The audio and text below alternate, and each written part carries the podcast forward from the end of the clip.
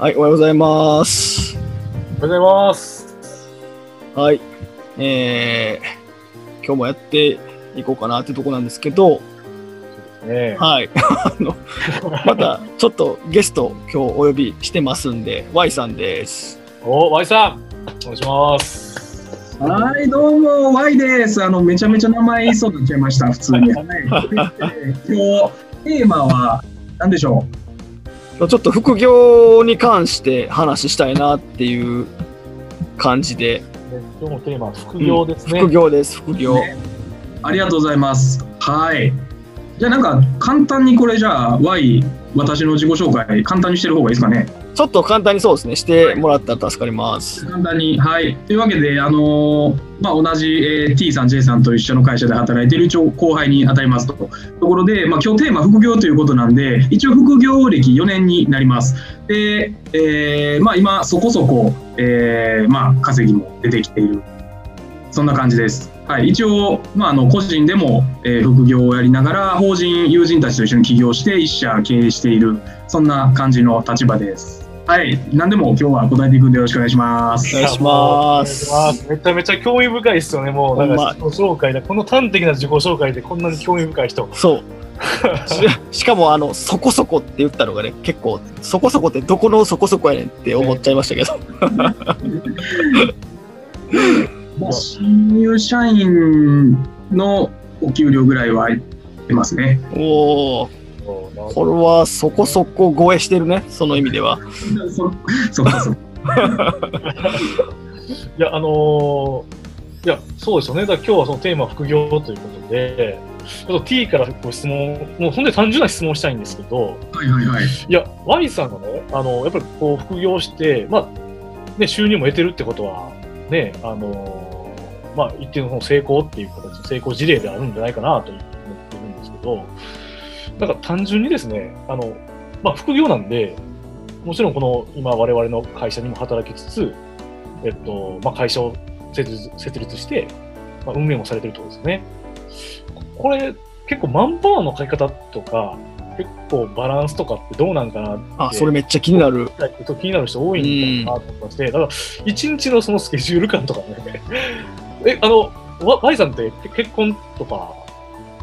お子さんって、確かに確かに。あの、じゃあ、もうちょっと背景分かりやすいように言うと、結婚してて、子供も、えー、2人います。で、まあ、1歳、2歳なので、結構、まあ、手もかかる子供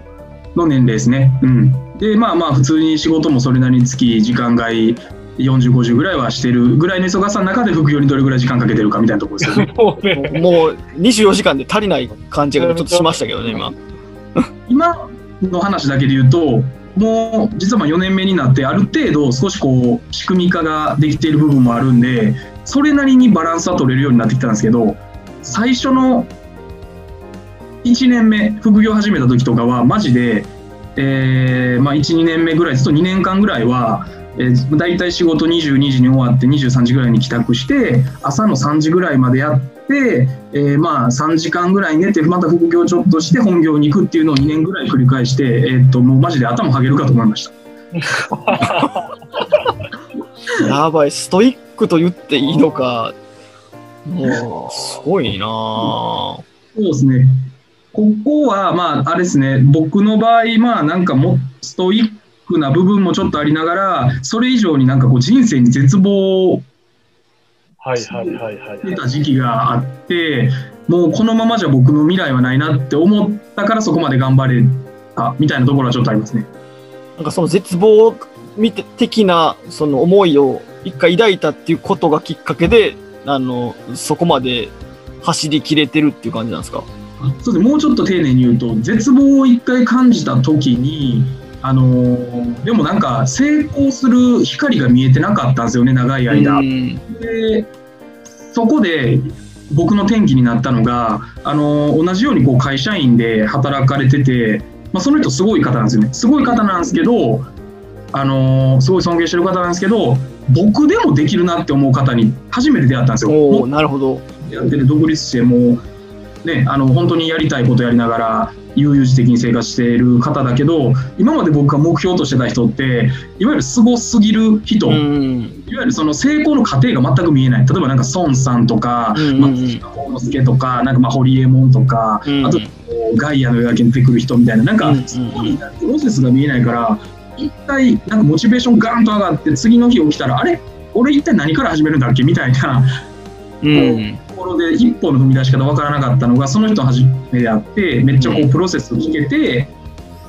あこれやったら俺でもいけると思ったからそこまで頑張れたみたいなのが前提にありますね。あーなるほどすごい今のはいい気づきかなと思ってまして、うんいや、結構目標の立て方とか、なんかそういうのってすごく重要だと思ってまして、うんあ。のいや今もう、和木さんが言っていただいたように、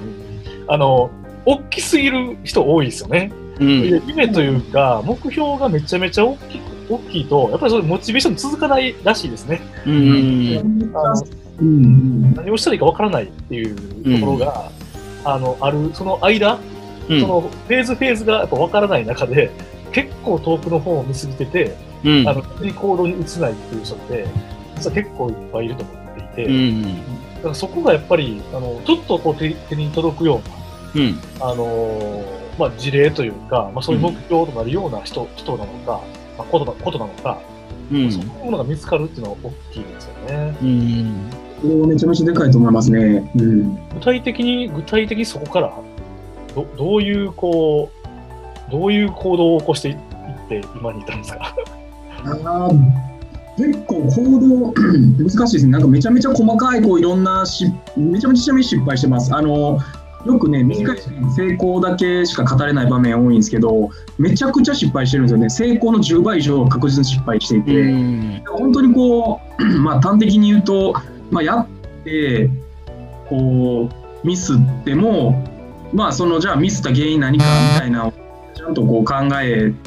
てまたトライするみたいなのをやっぱりゆるく生かし続けるっていうのがめちゃめちゃ大事かもしれないですね、うん一言で言うならば。なるほどな。なるほどですね。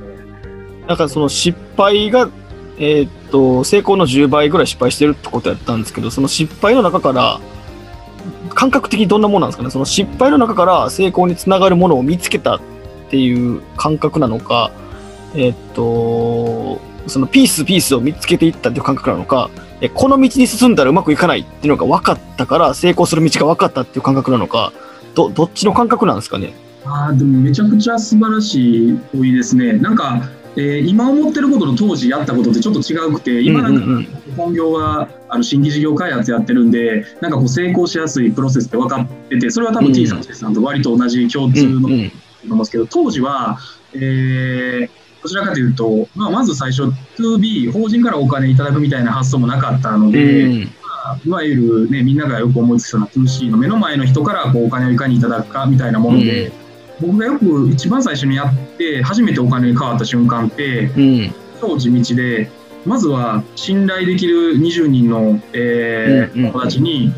もし僕にお金払えるとしたら何に払ってくれるみたいなのを聞いて、うん。もう本当にそのいわゆる、えーまあ、その20人のペルソナの方に対してどんなえー課題と、まあ、その価値提供に対していくらぐらい払ってくれるかみたいなのを聞いてうん。で設計していきましたね一番最初は。うーん。なるほど。え、それはあれなんですか？話を聞お聞きしてると、その、自己理解対他他者からの見た自分っていう、そこのギャップを埋めていって、それが重なった時にお金が生まれたみたいな、そんな感じなんですかね？そうですね、いや、めちゃめちゃ素晴らしい表現ですね。あのそうそう言ってる通りで、なんか僕、最初やり始めた時って、僕が思ってたお金に変わりそうな才能、うん。思ってた部分が、実は他者から見たら全然違うところにあったんだなってういうのを聞いん。て、えー自己他人を通してあの自分が気づいていないあの、うん本当のこう提供できる価値みたいなのを、うん他人を通して自己理解も深めていきながら、でうんあのね、最初だから例えば無料で、えーサービスを、まあ、僕の場合やったら、あのダイエットの経験、うんうんうん。あの半年で35キロ、もうこんなんやったら誰か分かりそうですけど、半年で35キロダイエットの経験があって。うんでまあなんかね Y といえばダイエットのコーチやろみたいなのがあって、うんで、でもこうそれをこう実際に試してたら、いや、それじゃあ、あのもうちょっとお金払えないから、こういうのをやったら、プラスの価値出し出せると思うから、そこに例えばダイエットだけじゃなくて、コーチングめっちゃ自然にできるから、コーチングに価値掛け合わせて、やるんやったら、俺はいくらぐらい払えるよみたいな話で、こうどんどん、うん。最初は無料から、どんどんこう改善していって、こう、ちゃんと対価をいただけるぐらいに消化させていったみたいな感じですかね。やっぱちゃんとお客さんと顧客とコミュニケーションしながらキャッシュポイント見つけていったっていう感じですよね。そうですね。すごいな。なんかお手本のような、お手本っていう言い方がいいのかわかんないですけど、なんかすごく。いねいやうん。あの追加でご質問なんですけど、まあ、そういう意味では、なんかまあ、まずはやっぱりあのその 2C というか、自分の仲いいあの友達とか、まあ、知り合いとかに、まあ、そういったあの、まあ、自分というものをこう逆に、まあ、いろんな意見をもらうっていうところから始めて、キャッシュポイントを増やしていくっていう。でただ今ね、あの会社を作られていて、要は 2B ななんですかね。あの 2B のあの、まあ、ビジネスっていうのも始められたと。そうですね。もう今はほぼキャッシュポイント 2D です。そこのこう、なんていうんですかね、こう C と B に、まあ C から B に行ってるのか、まああの、そこの、架け橋のこの、ななんていうんですかね、C から B に行くまでの、まあ、考えというか、まあその、その線というか、そこの経緯っていうのをちょっと知っておきたいなと思って、そうです。はい。了解です。あの、じゃあちょっともう少し丁寧に言うと、えっ、と、まあ、僕最初そのパーソナルトレーナーみたいなのやってて、でも、ええそういう感じなんですよね。もう言ったら時間切り売りすぎて、あの、死にそうになって、なんか、ほん、最初めちゃめちゃ楽しかったけど、なんかもうそれが業務みたいな感じになってきて、うん。俺やりたかったのはこれじゃないよね、みたいな気づいて、一回やめました。で、うんやっぱその時の気づきがいろいろあって、一つ、こう、スモールビジネス、個人でやるスモールビジネス考えた時に、やっぱりお金を持ってる人からじゃないと高単価なものって取れないっていう、当たり前なことに気づいて、うん。ってなれば、やっぱりお金持ってるのって 2B っていう発想にその時になったんで、2B をじゃあ狙っていこうっていう発想にまずは切り替わったっていうのがファーストステップですね。うん。とはいえ、じゃあ何もこう肩書き信頼がないあの中で 2B どうアプローチしていくかみたいな話が次にあると思うんですけど、うん。やり方、えー今もしこう相談されたらアドバイス2つあって1つはこれマジで超泥臭いんですけど、もう中小ベンチャー企業のところにもうドアノックしに行って僕こんなことできますって言ってプレゼン100回したらマジで1件ぐらいはほんまにマジでね聞いてくれる。それが契約に結びつくことで往々にしてあってうん。これがほんでね最短ルートだと思います意外に。で、うんもし僕が今からゼロからやるんであれば、あのもちろんあの今何かすぐに価値提供できるものがない、そんなん俺無理だわ、なんもないわっていう人であれば、僕、カバン持ちからやるのが一番実は早いなと思ってて、うん。社長のところドアノックしに行って、まあ、一応こういう経歴でこんなことできますみたいな。で、困ってることで役立つのはないですかって言って、最初もちろん無料でいいですって言って、例えばまあ2ヶ月間見習いみたいなのやってる時に、絶対ね、あの、大企業で働いてる人って、まあ僕から見てもあの賢い人多いんですよね。で、実際できる人も多いんで、うん。やり方知らないだけで、で、2ヶ月多分やったらね、価値提供できる部分見つかるはずなんですよね。うん。で、ちゃんとそこが見つかったら、まあ、その実績をもとに、えーこういう会社で、例えばまあ売上直結する、こんなこと私できましたっていう営業をちゃんと次かけに行くみたいな。あとはまあ、経営者って経営者同士のつながりめちゃめちゃ多いですね。ほんま経営者みたいな山のようにあって。で、紹介いただきます。あの、その2ヶ月で例えば無料で超信頼貯めたら、あこいつできるやつやから、あの絶対、例えばね、ウェブ制作できるみたいな感じやったら、えーそこ使ってるところよりこっちの方が安くて、よくいいのやってくれるよみたいな、俺、信頼できるやつやしっていう一言がパワーワードで、マジで5件とかごっそり取れたりします。うん。っていうのが一つ目のやり方ですね。うんなるほど。えもう一つの方は？二つ目は、えーこれがまさに C から B にやるパターンで、うん僕の法人の方はどっちかというとこっちで開拓していきましたっていう感じです。あの僕のその法人、今は一緒に起業した後に、まあ、顧問っていう立場で、あのやっぱかけれる時間に限りあるんで、顧問っていう、えー立場でやってるんですけど、あの最初起業した当初、僕らやってる事業ってイベント、大きく分けてイベント事業と、うん。えー就活キャリア事業になるんですけど、まあ、例えばじゃあイベント事業の方を例に言うと、えーまあ、イベントをやりたいとただイベントって利権がゴリゴリ絡んでて、うん。やっぱりいい母体があってそこにいかにこう請負を勝ち取るかみたいな世界とか、うんうんこう行政、えー市役所からからこういかにこうなんか予算をつけてもらうかみたいな世界なんですけど、例えばやっぱり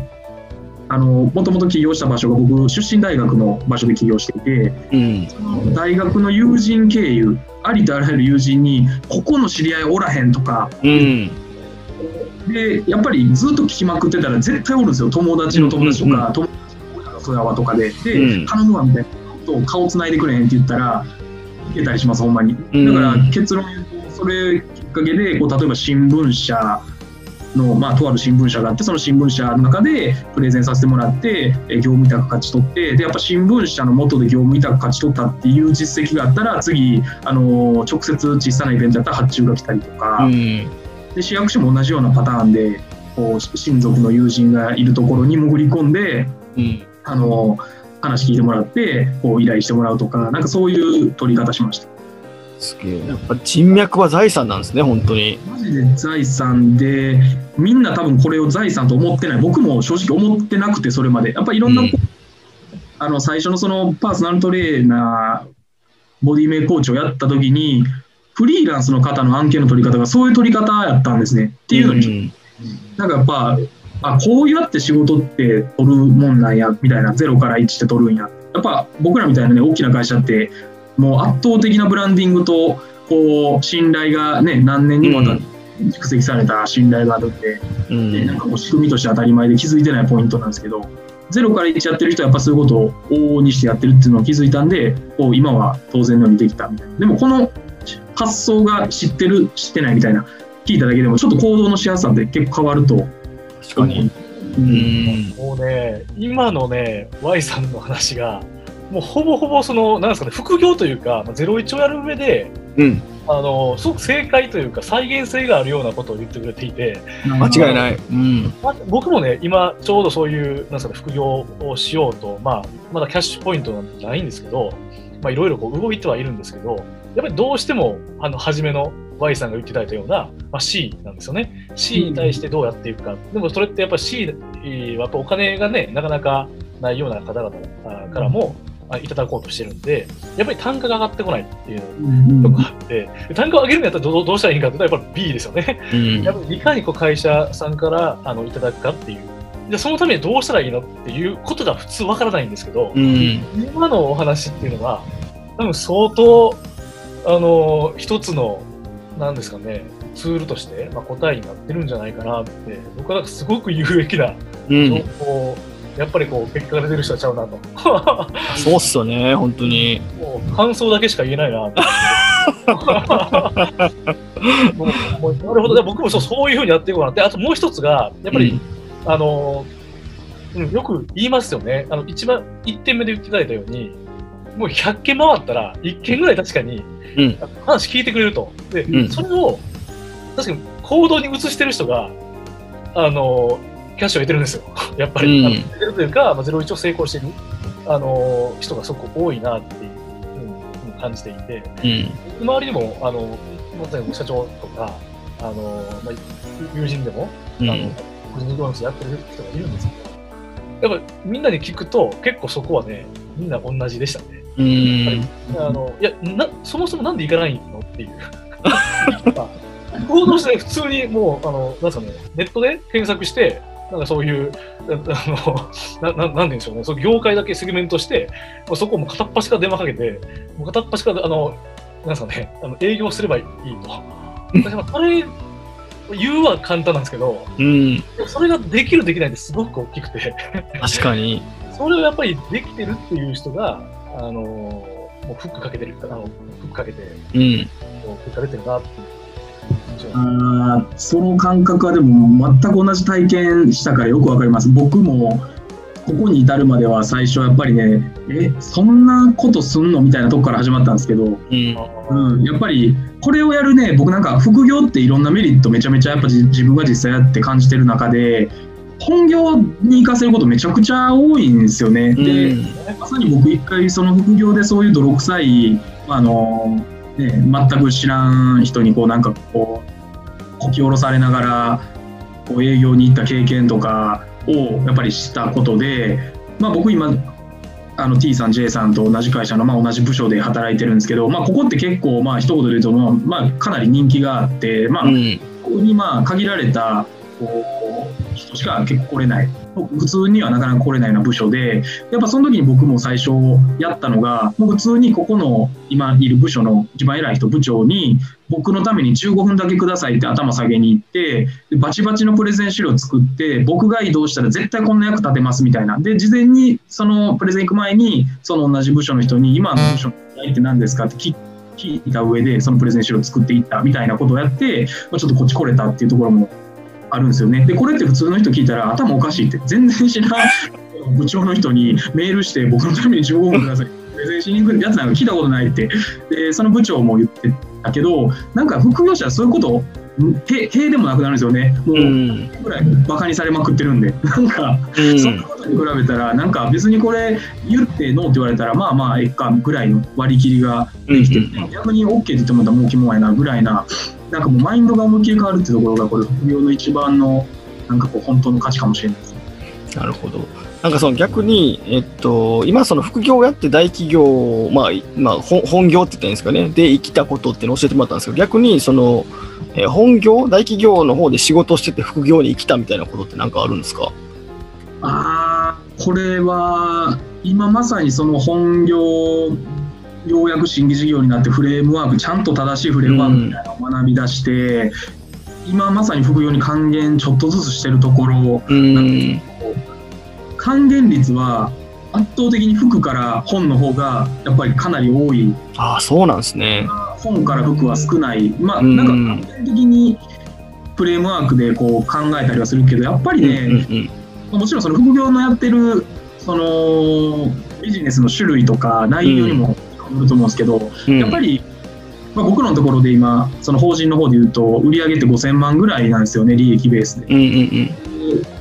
5000万程度だったらその大企業でこう通用するなんかフレームワークってあんまり通用しないうん。うんうんなるほど。それがもっとこうなんか億単位になっていった時にはなんかここの本業のフレームワークってもっと生きていくのかもしれないなとも今感じてます。なるほど。なんか私も、まあ、個人的に副業的なことを、まあ、ボランティアなんですけど、やってて、そのスポーツ団体でやってて、でなんかそっちの方が逆に本業でやったことがかなり副業として活かせてるなっていうのが経験値としてあったんで、あの、実際に、えっと、学学生とか、あの、企業で働いたことない人たちと一緒に仕事をすることで、まあ、その方たちにノウハウをお伝えしたりとか、あの、ビジネス的な観点から物事を考えるみたいなことを展開することで、こっちの方に副業を先に生きてるなっていう感覚があったんで、ちょっと Y さんはどんな感じで思ってんのかなと興味があって、ちょっと聞いてみた次第でした。なるほど。あ、でもそれでめちゃめちゃイメージ湧きました。例えば、だから、あれですね、逆にまあ、本業を生かした副業をしようみたいな、今から副業をちょうどやろうとする人は、うんあのもし僕が今何もやってない状態だったら、うんうん言った通り、確かに僕は新規事業のフレームワークみたいなのを、あの、ん。こう役所、中小企業の経営者の方にアドバイスとかコンサルティングすることとかやったら、多分まさにめっちゃ本業のやつの方がむしろ、えー副業に対して還元率高いような感じでできると思うので、僕の場合はさっき副業やってたかうら、もう、んちょっと、もうなんかどうしてもこう還元できる枠が少なかっただけうで、ん。今からやるっていう人は多分全然逆にそれありきでやれるかも本当そうなんですよね。なんか例えば契約書のチェック一つにしても、あの、ね契約書触った経験が大企業であるので、あの、副業先に行っても全然、なんていうんですかね、そんなに嫌悪感なく触れますし、あとたまたま私の場合、前の部署が、その、まあ、バチバチの英語のとこだったんで、あの、副業先で、あの、英語の会話とかメールが来ても全然怖くないですし、むしろなんか、ちょっとノリノリで乗り込んでいくぐらいの感じにはなるんですけど、なんか、うん、そういうのって、やっぱこうね、一つのコミュニティに、あの、閉じこもっちゃうとできないことなんだなっていうのは、どっちにしても共通する話なんだなっていうのは今すごく感じましたね。情報を見て初めて、うん、そこでね、自分の幅が広がるみたいなのは、ほんまにその通りやなと思います。そうっすね。うん、いや T さん。いやいや、もう、僕は Y さんの話がすごくためになるんじゃないかなと。楽しんで聞いておりました。もう本当ね、それ以上の話が今できる気はしないです。なんかもうね、ももう、まあ、あれですよね、まあ、食に関わる、こう、弁当の、あの内容で、よかったでしたっけ？弁当？の弁当。あんまり過ぎたらよくないですかね。いやいやいや。いやいや、全然あの大丈夫なんですけど。いや、あの、あとね、あの、そのちょちょ若干話が変わるかもしれないですけど、あの、最後にお伺いしたいのが、え、そもそもね、えっと、こ今後、今後 Y さんは、こうどういうふうにこう、なっていきたいのかなっていう、まあ、成長というのもいいですし、なんか目標感でもいいですし、なんかそういったものをどう捉えてるのかなってお願いしな。これめっちゃ聞きたいです。あの、ちょ、ちょっとかぶせさせてもらうと、あの T さんの質問を、にかぶせさせてもらうと、その、じ、人生っていう観点で見たときに、どういう目標感持ってるのかっていうのは、あの、J ねとしてもめっちゃ聞きたいです。あーなるほど。いやー、なかなか難しいとこですね。あの、じゃあ、J さんの方から答えると、僕の人生観は、最後僕死ぬときに、えー、1000人の人がほんまに、1000人って数の1000ね、1000 1000人の人が、あのーいや、ほんまに Y, y がいたおかげで、僕の人生はめちゃくちゃ明るくなった、ワクワクできたって、あの言ってもらう。死ぬ時にね。死ぬ時に1000人以上の人にもうワインのおかげで人生がめちゃめちゃ楽しかった。ありがとうって言ってもらう人生にしたいなって僕思っていて。今なんとなく感覚的にまあ300ぐらいかなと思ってて。もっと少ないかもしれないですけどねで、まあ、なんか一応そういう、はい、人生観は持ってますだからなんかあのもっと自分があの提供できる価値を大きくしてで影響力もちゃんとそれが伝わるような影響力も持ちたいなっていうのがまあ対極的に見た、えー目標感です。でキャリアもうちょっとじゃあ的を絞るような感じですよね多分あの T さんの。はでいくと、えー一つはあのー僕自身がまあ今じゃあ明日仕事会社この会社辞めてあの今と同じだけの給料余裕で稼ぎ続けられるかって言ったら僕正直まだそんなレベル達してないんですよね。だから一つは僕もう残り2年以内に、あのー今の本業で、えー稼いでるような金額をもう副業で、えーまあ、余裕で稼げるような、えーところまでには持っていきたいと。でそのために必要なスキルとしてはあの、まあ、新規事業今本業でも学びつつ副業でも実践しているものをもっと磨き上げて角度高いものに、えしていくっていうのとあとは僕まあいろいろ今副業やってる中でほんまに無我夢中に今ちょっと実は少し慣れてないシーンが自分でも気づき出して、1年前とかはもう僕がこれの使命だと思ってもうこのことばっかり考えてたんですけど今ちょっと乖離が出てきててある程度こう仕組み化もなって。あと僕実はあの一緒に経営者共同経営っていう立場から、まあ、ちょっと時間の都合とか、まあ、少しそのもう一番主でやってるやつも脱サラしてるんですけど2人脱サラして僕だけ副業でやっててでもう今従業員も7人やってるんですけどもうその主でやってるやつのビジョンと僕が持ってるビジョンがちょっとこう乖離しだしたのもあって僕の顧問うんになってるんですけどだから僕が無我夢中でほんまにもうなんか全てを忘れてこれだけやりたいと思えることをちょっとこの1年で本当にガチッと固めたいなって思ってます。なるほど。抽象的な話でい。いや、中いや、めちゃめちゃ具体的だと思いますね。いや、もう、こんな、まあ、化け物のような後輩がいて、わしゃです。いや、いいと思います。本当に、あの、うん、い今日ね、最後、神回と言えるんじゃないでしょうかや、ね。神回でしょう。まあ頼もしいし、刺激ももらうし、なんかもう、何も文句のつけようが一切ないっすよね。まあ、でも、逆に言うリとス、ナーの皆さん、あれですよ、T さん、J さんは、まあ、僕の先輩なんですけど、もうこの2人がいなかったら、今、僕、こんなにワクワク本業で働けないですし、働けてないですし、あのこの2人はあのめっちゃカジュアルに話しますけど、めちゃめちゃすごい人です。いやいやいいや、やいや、もいやいやとかもうね、なってしまう。ね、すごくこう、ミドルのね、あの、和枠のがいいというようなそう。でもやっぱ本当なんかね、こういうふうに刺激し合える存在が身近にいるっていうことが、その本業、副業を問わず、やっぱすごいありがたいなっていうのは、本当に感じますね。いやー、ほんまにそうですよね。うんだからなんか理想系、なんか今回初めて、この TJ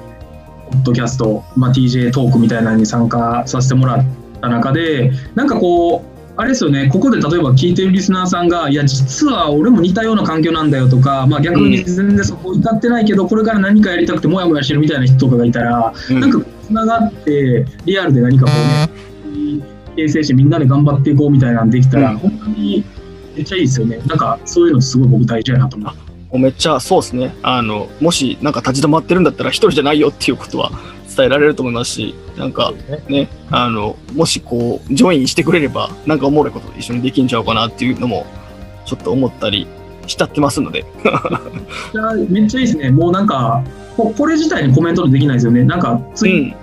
ーのアカウントに DM そうそうなんですよ。ツイッターに、はい、あの、コメントをくれれば、すげえ嬉しいなっていうところですね。いやーね、もう僕も含めて、TJ さんも絶対ウェルカムなんで、あのもしなんかこう、ね、金銭に触れた方がいたら、気軽にコメント、DM してくださいといや、。本当に、本当にお願いします。そうですね。っていう感じで、はい、今ちょっと Y さんからも少し言っていただきましたけども、ね、よければ Spotify、Apple Podcast などの、えーポッドキャストチャンネル登録をお願いします。また、えー、ツイッターで、ハッシュタグ、TJ エンクレーブで、コメントや感想など、どしどしお待ちしております。はい。では、今日はこんなところです。Y さんありがとうございました。ありがとうございました。はい。それではまた。